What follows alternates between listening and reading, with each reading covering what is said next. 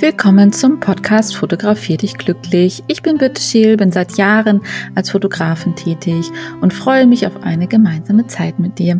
Hier gibt es ganz viele Tipps und Tricks rund um Fotografie und wie sie dich glücklich machen kann. Viel Spaß dabei! Hallo und herzlich willkommen zurück zu einer weiteren Folge von meinem Podcast Fotografier dich glücklich. Ich hoffe, dir geht es gut. Die Sonne lacht, der Frühling hat angefangen und ja, ich wünsche dir jetzt schon einen wunderschönen Start in die Woche oder ein wunderschönes Wochenende, je nachdem, wann du das hörst. Äh, fangen wir mal mit dem Ende am Anfang an. Ist ja auch mal was Neues. Mein Alphabet ist jetzt fast zu Ende, aber ein paar Buchstaben habe ich noch und ähm, ja, heute habe ich mich mal dem V gewidmet. V wie Verschlusszeit. Ich habe ein bisschen gegrübelt, was genau ich jetzt am besten erzähle ähm, und welches Thema ich heute behandle. Aber ich glaube, ich möchte nochmal zurück zur Basis. Und äh, nachdem wir uns schon mal sehr intensiv mit der Blende ganz am Anfang meines Podcasts beschäftigt haben, also schau noch mal rein, eine der ersten, ich müsste die zweite Folge sein von meinem Podcast, möchte ich mich heute tatsächlich auch noch mal mit der Verschlusszeit beschäftigen. Die ist natürlich neben der Blende und der ISO auch absolut sehr, sehr wichtig und elementar in der Fotografie. Und deswegen dachte ich, beschäftige ich mich heute noch mal etwas intensiver mit dem Ganzen. Ja, die Verschlusszeit, also es geht darum, wo kann ich die eigentlich einstellen? Wie kann ich Bewegungen einfrieren? Ja, was hat das alles eigentlich mit Licht zu tun? Und warum verwackeln eigentlich die Fotos, wenn nicht so viel Licht ist? Gerade wenn du zum Beispiel im Automatikmodus fotografierst und dich noch nicht in die Halbautomatik oder in, die, in den manuellen Modus getraut hast, ähm, ja, dann will ich dir heute mal ein bisschen Licht ins Dunkel sozusagen bringen. Denn es ist tatsächlich so, je weniger Licht einfach vorhanden ist, umso länger muss die Verschlusszeit sein. Aber ja, was äh, ist die Verschlusszeit denn eigentlich? Also, wir erinnern uns einmal ein bisschen zurück zur Folge mit der Blende. Ähm, wenn du die Folge noch nicht gehört hast, dann scrollen erstmal nochmal runter und äh, hör die Folge 2 nochmal an. Denn die Blende regelt natürlich, wie viel Licht auf den Sensor fällt. Auf dem Sensor wird ja das Bild aufgenommen. Wir erinnern uns. Und vor diesem Sensor ist ja dieser Verschluss, der sich jetzt nur in dem Moment, wo die Aufnahme gemacht wird, also wo der Auslöser gedrückt wird, öffnet und wieder schließt. Und die Verschlusszeit, beziehungsweise man sagt halt auch die Belichtungszeit, ist halt genau diese Zeit, in der der Verschluss offen ist. Also die Zeit wird praktisch äh, eingestellt, wo der Verschluss einmal zack, zack aufgeht und wieder zugeht. Das ist alles im ja, Sekundenbereich. Und in dieser Zeit, wo das halt auf ist, kommt halt Licht auf die Kamera, beziehungsweise Licht auf den Sensor. Also Licht in die Kamera auf den Sensor, um entsprechend das Bild zu machen. So, und je nachdem jetzt, wie schnell dieser Verschluss eingestellt ist, hast du halt eine langsame oder eine kurze beziehungsweise schnelle Verschlusszeit. Also das ist eigentlich das, was man damit meint mit Verschlusszeit. Das ist halt dieser Verschluss vor dem Sensor, der macht so klack, klack, geht auf. Ähm, ihr könnt auch gerne mal eure Kamera umdrehen, könnt mal von der anderen Seite reingucken und mal auslösen und dann seht ihr tatsächlich, wie dieses kleine Loch, also die Blende auf und zu geht. Ähm, am besten stellt ihr dann natürlich eine etwas längere Verschlusszeit ein, damit ihr auch seht, wirklich, wie das auf und zu geht. Ähm, ja, und das ist die Belichtungszeit beziehungsweise die Verschlusszeit. Und die Belichtungszeit regelt einfach wie die ISO und die Blende, wie viel Licht auf den Sensor fällt. Also die ist genauso wichtig wie die ISO und wie die Blende. Mir fällt gerade ein, ich müsste noch mal eine extra Folge, glaube ich, zu ISO machen. Das habe ich noch gar nicht, aber das kann ich ja machen, wenn das Alphabet zu Ende ist. So. Also hast du wenig Licht, zum Beispiel drin, zu Hause, im Winter, an verregneten Tagen, ähm, brauchst du einfach eine langsame Belichtungszeit. Also eine lange. Also langsam und lang ist das gleiche. Und wenn du jetzt zum Beispiel viel, viel Licht hast, du bist draußen, die Sonne scheint, dann nimmst du eine kurze Verschlusszeit und machst das Ganze halt, damit nicht zu viel Licht auf den Sensor fällt und damit einfach nichts überlichtet. Also wenig Licht, lange Verschlusszeit, viel Licht, kurze Verschlusszeit. So, ich muss auch aufpassen, dass ich da jetzt nicht so durcheinander komme. Gerade wenn man das erklärt, passiert das ja doch mal ein bisschen schneller. Ich äh, habe das so tatsächlich gelernt in meiner Ausbildung als Fotografin, dass man maximal mit ein Achtzigstel Sekunde Belichtungszeit noch frei aus der Hand verwacklungsfrei fotografieren kann. Ich selber habe bei mir aber beobachtet, dass ich tatsächlich dann dafür doch zu tadderig bin, gerade weil ich ja lange Brennweiten benutze und mindestens ein 125. brauche, um wirklich, Verlag, um wirklich verwacklungsfreie Bilder zu machen. Unter ein 80. würde ich allerdings nicht gehen. Ähm, also manche sagen auch, sie schaffen es mit ein Sechzigstel, aber das ist echt schon mit Ausatmen und einer sehr, sehr, sehr ruhigen Hand. Also müsst ihr selber mal so ein bisschen testen, aber so als Faustformel sagt man ein Achtzigstel, beziehungsweise bei mir persönlich ist es ein 125. Auch immer so ein bisschen Formsache, aber außer jetzt fällt mir gerade ein, eure Kamera hat einen Stabilisator oder euer Objektiv, dann kann es sein, dass ihr auch etwas längere Verschlusszeiten nutzen könnt müsstet ihr mal testen. Ich habe das jetzt persönlich nicht. Meine Kamera hat keinen Stabilisator mit drinne und an meinen Objektiven habe ich es meistens ausgestellt, weil ich ja überwiegend Pferde fotografiere, die sich sehr schnell bewegen und da ist der Stabilisator manchmal etwas hinderlich bei dem Ganzen. Weil der dann versucht, das wieder zu entwackeln und dann wird es leider doch verwackelt. Also, weil das einfach so schnelle Bewegungen sind. Wichtig ist dabei aber zu wissen, ich habe das eben schon gesagt, wenn die Brennweite halt sehr groß und sehr schwer ist, ähm, dann macht es einem das nicht unbedingt einfacher. Also gerade dann sollte man darauf achten, dass man eine, äh, eine etwas kürzere ähm, Verschlusszeit hat. Also wenn du jetzt 24 Millimeter hast und damit fotografierst, dann kannst du mit Sicherheit ein Achtzigstel nutzen.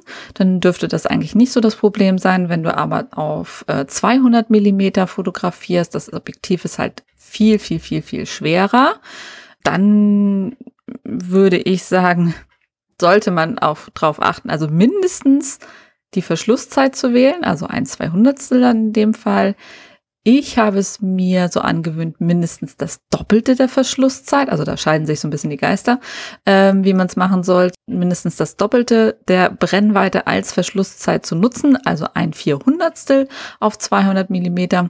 Nun fotografiere ich ja überwiegend E-Action, also Pferde in Bewegung. Da sind meine Verschlusszeiten immer deutlich kürzer. Deswegen komme ich halt selten dazu, irgendwie äh, längere Verschlusszeiten zu nutzen. Aber da solltest du auf jeden Fall ein bisschen drauf achten.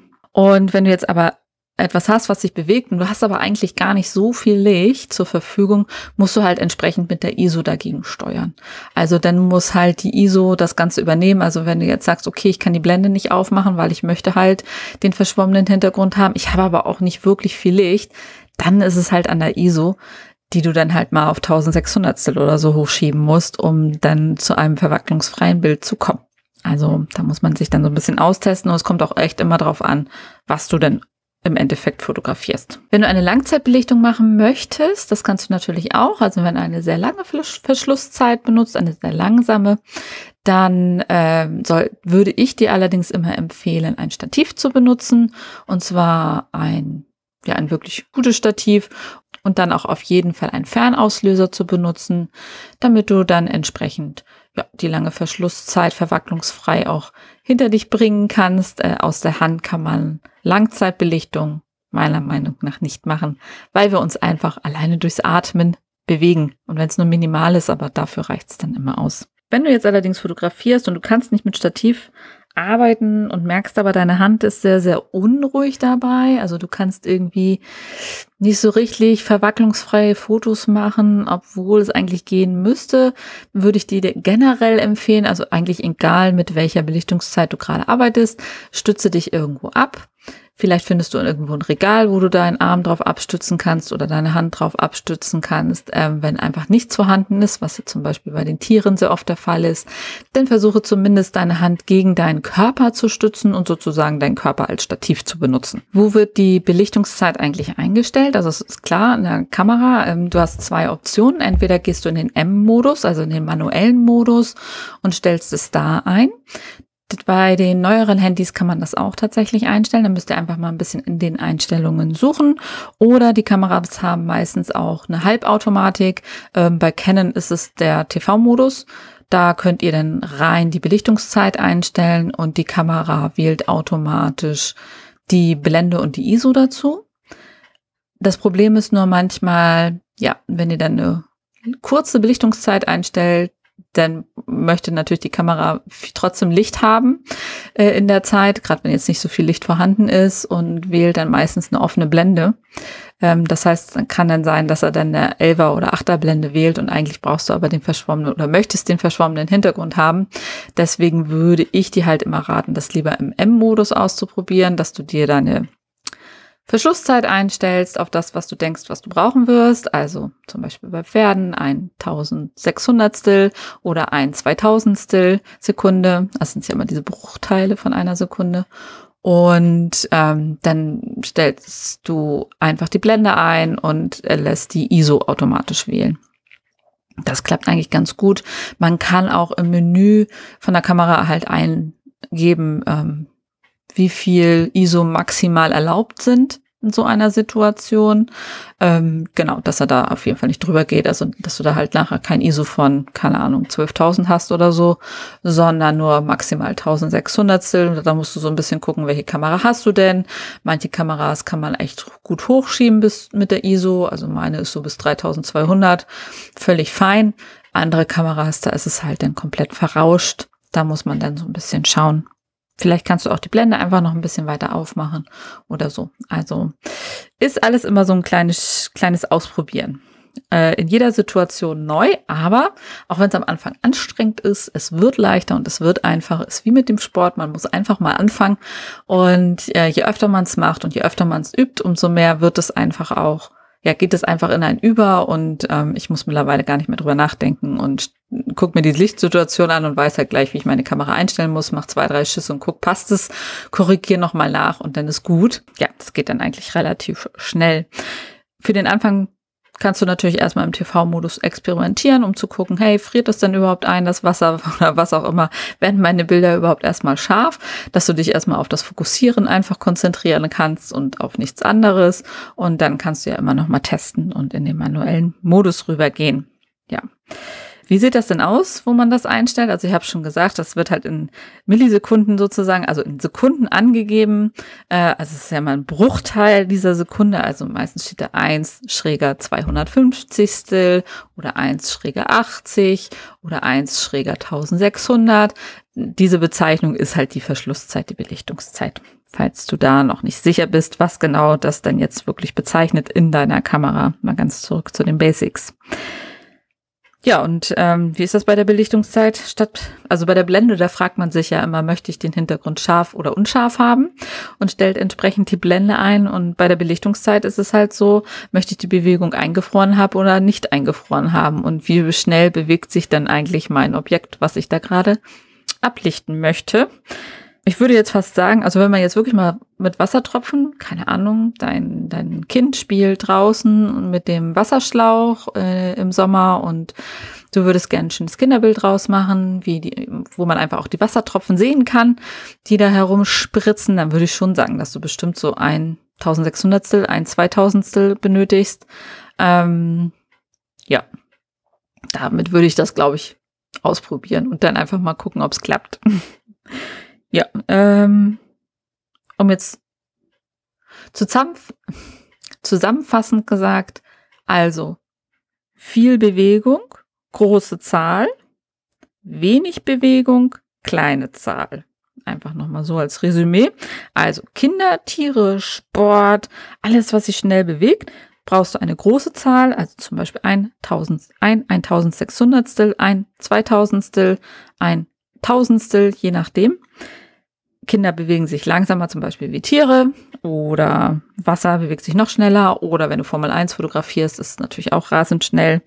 Genau, und wenn du aber zum Beispiel schlafende Babys fotografierst oder Blumen oder erwachsene Porträts, ähm, die ja sehr stillhalten dann in dem Moment, wenn du denen das sagst, da brauchst du einfach eine längere Belichtungszeit oder kannst eine längere Belichtungszeit ruhig nutzen, ähm, um ein verwacklungsfreies Foto zu machen. Genau. Ja, oder auch zum Beispiel, äh, wenn du Landschaften fotografierst, da kannst du natürlich auch super gut Langzeitbelichtung und sowas machen. Also da brauchst du natürlich ähm, ja keine kurze Belichtungszeit, sondern da kannst du natürlich ruhig eine lange Belichtungszeit machen, gerade wenn man mal so einen Wasserfall fotografieren möchte und möchte, dass das Wasser so milchig wird, ähm, dann brauchst du auf jeden Fall eine lange Belichtung und ähm, damit das auch funktioniert, musst du meistens sogar noch so einen Graufilter nutzen, also so einen ND-Filter, äh, gerade wenn du das tagsüber machen willst, weil sonst einfach zu viel Licht da ist, um ähm, das Wasser so verschwommen hinzubekommen. Genau, aber du kannst das Ganze, wenn du möchtest, einfach mal an einem Springbrunnen testen.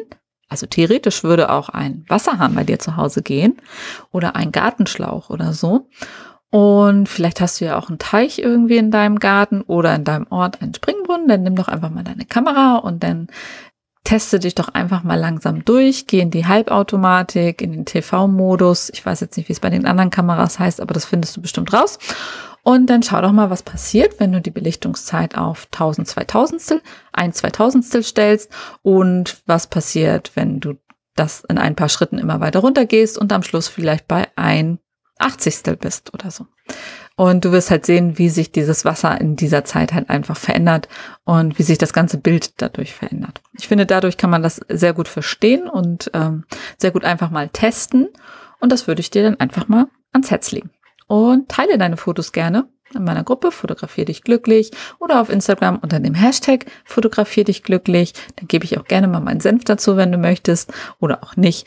Ja, und freue mich immer, wenn ich Ergebnisse sehe und das war's heute auch schon. Dann wünsche ich dir jetzt einen wunderschönen Tag.